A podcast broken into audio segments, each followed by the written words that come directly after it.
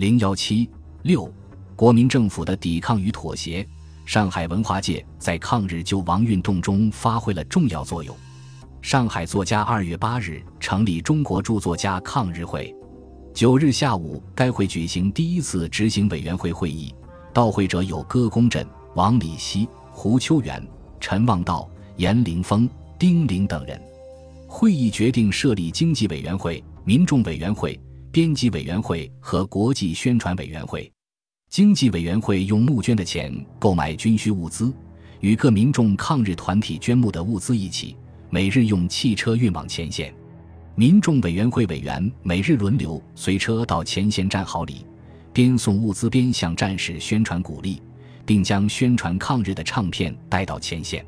宣传委员会动员全体会员在各种报纸杂志上发表抗日文章，号召全国民众支援十九路军抗战。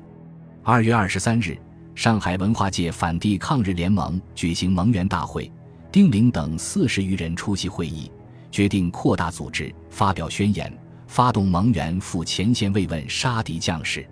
上海新闻界爱国人士在抗日救亡运动中发挥了号角作用。邹韬奋以《生活周刊》为阵地，积极进行抗日宣传。史量才主持的《申报》也发表了大量抗日的言论。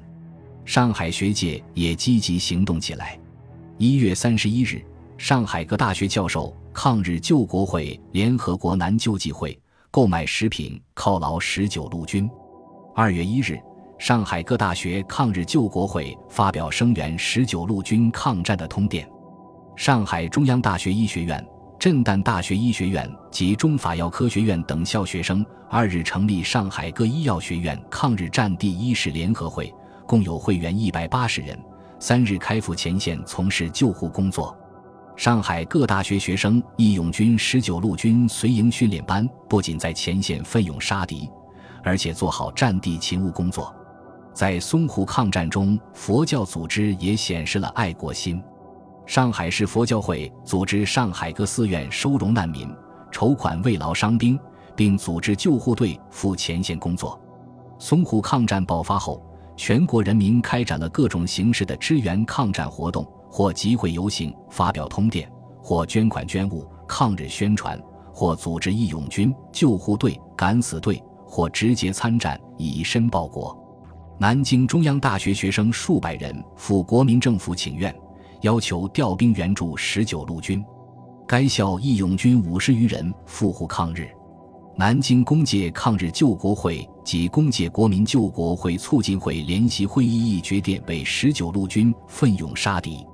南京各界抗日会议决定募集物品慰劳十九路军，通电全国主张对日绝交，并要求政府准许民众组织义勇军。北平学生抗日联合会决定电慰十九路军，致电国民政府调进旅员户。京剧艺人梅兰芳在北平开明戏院一演三天，所得收入全部寄往上海作为伤兵医院经费。南京中央大学铁血义勇军、西南在野军人抗日救国北上敢死团、四川敢死队等，在翁兆元的指挥下，分别担任战地勤务、后方宣传、建筑防御工事、直接参战等任务。湖南省各界在长沙召开有十万人参加的抗日示威大会，津浦铁路工人组织义勇军，济南豫北人民三万余人组织救国军，华北妇女抗日救护队在北平成立，东北冯庸大学义勇军三个中队由校长冯庸率领，投入前线工作。徐州学生抗日救国会派代表三十余人赴徐州北站向汪精卫请愿，要求国民政府对日绝交，援助十九路军，维护爱国运动。广州市民召开救国大会，中国红十字会张家口分会救护队队长王志谦带领救护员二十七人赶赴前线。粤商陈炳谦捐款一万元，粤银工会汇款十万元慰问十九路军。海外华侨也表现了高度的爱国精神，为支援淞沪抗战，有的写信，有的打电报，有的寄钱，有的寄衣服食物慰问抗日将士。战争爆发以后，全国各省的民众无论男女老少，都捐出了很多现金，尤其是遍布全世界各国的华侨更为踊跃捐书。据总指挥部的报告，收到各处捐款，差不多有三千多万元之巨。有些华侨还亲赴前线，直接参加战地服务工作。